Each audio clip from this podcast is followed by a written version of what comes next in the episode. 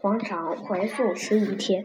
这两天天气很好，是江南最好的秋日。出去前走在种地书店买的文物出版社新刊《唐怀素十余帖真迹》，非常高兴。这帖只不过草书八行五十六字，字写得好，文字尤为有趣。长老僧在长沙十余，即来长安城中多食肉，尤为常有所效。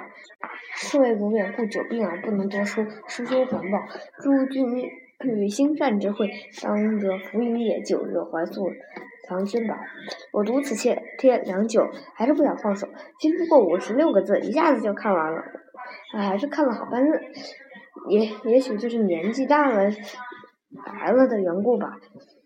不过这种习惯是多年以前就已如此了。赏，嗯，欣赏书画，前人没喜用一“独字，是很有道理的。比起研究玩所这些字，似乎都要好。他表。达的意境更为生动而生，嗯，生动，嗯，也没有那种正经气。不只是专家，就像我这种普通读者也可以用的。我是不懂草书，一切书道的，但喜欢书法。就如这帖说老和尚之手。而且又说明他在久病之中，但还写的精神饱满，飞动如意，太值得佩服。还说来到长安之后，改食鱼为食肉，招来了很许多人的非议，弄得很尴尬，一直生了很久的病。台怀素是坦率的，他公开承认常常吃肉，白纸黑字儿，不怕被人扎这种小辫子，一触犯佛门清规戒律的罪名揪出来批斗，是很可爱的。在这位老僧看来，和尚借荤酒这种条条根本就是骗人的鬼话，书不值得认真对待。他认为只是这种遇见者的长流，就是习惯势势力，他可并不在乎。他表示服病参加诸君打算举行的兴善之会。嗯，可是这是怎样的会，我们不得而知。所以想不不会是什么水中道场之类的，嗯，正规仪式。而且必然有肉可吃的吧？摸照此帖看来，食鱼可食肉则不可。难道食鱼就不算杀生吗？我对佛法毫无研究，来读去也终于不能懂。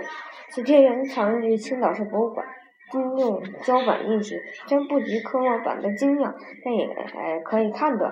价钱只要人民币五角，可谓价廉物美。嗯，嗯，在我们社会主义祖国里，这。广大人民群众都有欣赏艺术珍品的方便，这就是很好的一例。近来各地运行这种嗯说法，名迹日益增多了。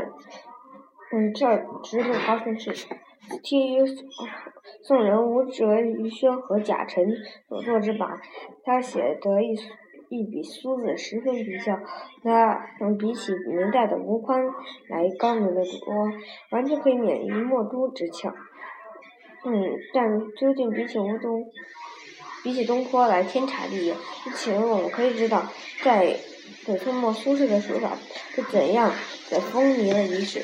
岳飞也曾写的一笔好书字，也是嗯受了这风气的影响。岳飞的孙子岳说这曾曾对此说说明，可证今岳飞书写确实是真迹不一。